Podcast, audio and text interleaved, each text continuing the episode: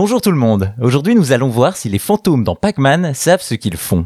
Nous connaissons presque tous le célèbre jeu vidéo Pac-Man créé par Toru Iwatani pour l'entreprise japonaise Namco, sorti au Japon le 22 mai 1980. Un jeu qui met en scène un des premiers personnages de jeux vidéo, Pac-Man, également un des plus reconnaissables et emblématiques avec sa couleur jaune et sa forme comparable à un camembert. On dirige donc ce personnage à l'intérieur d'un labyrinthe afin de lui faire manger tous les pack-gommes qui s'y trouvent en évitant d'être touché par les fantômes.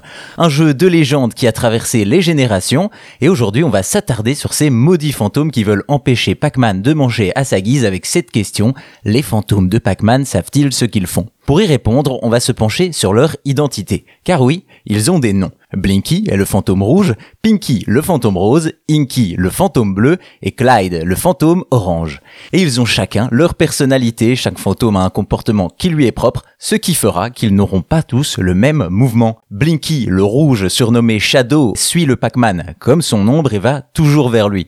Pinky, le rose surnommé Speedy, n'est pas le plus rapide, mais a tendance à tendre des embuscades et vise donc l'endroit où va se trouver Pac-Man. Inky, le bleu, surnommé Bashful, est le timide du groupe, et donc parfois il partira dans la direction opposée à Pac-Man. Enfin, Clyde, l'orange, surnommé Pocky, est lui totalement indifférent à ce qui se passe autour de lui et choisit des directions au hasard, qui peuvent être celles de Pac-Man.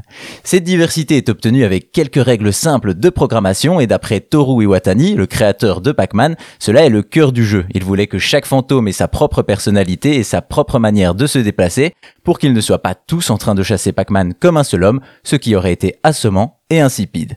Vous savez maintenant comment fonctionnent les fantômes dans Pac-Man et avez toutes les clés en main pour leur échapper.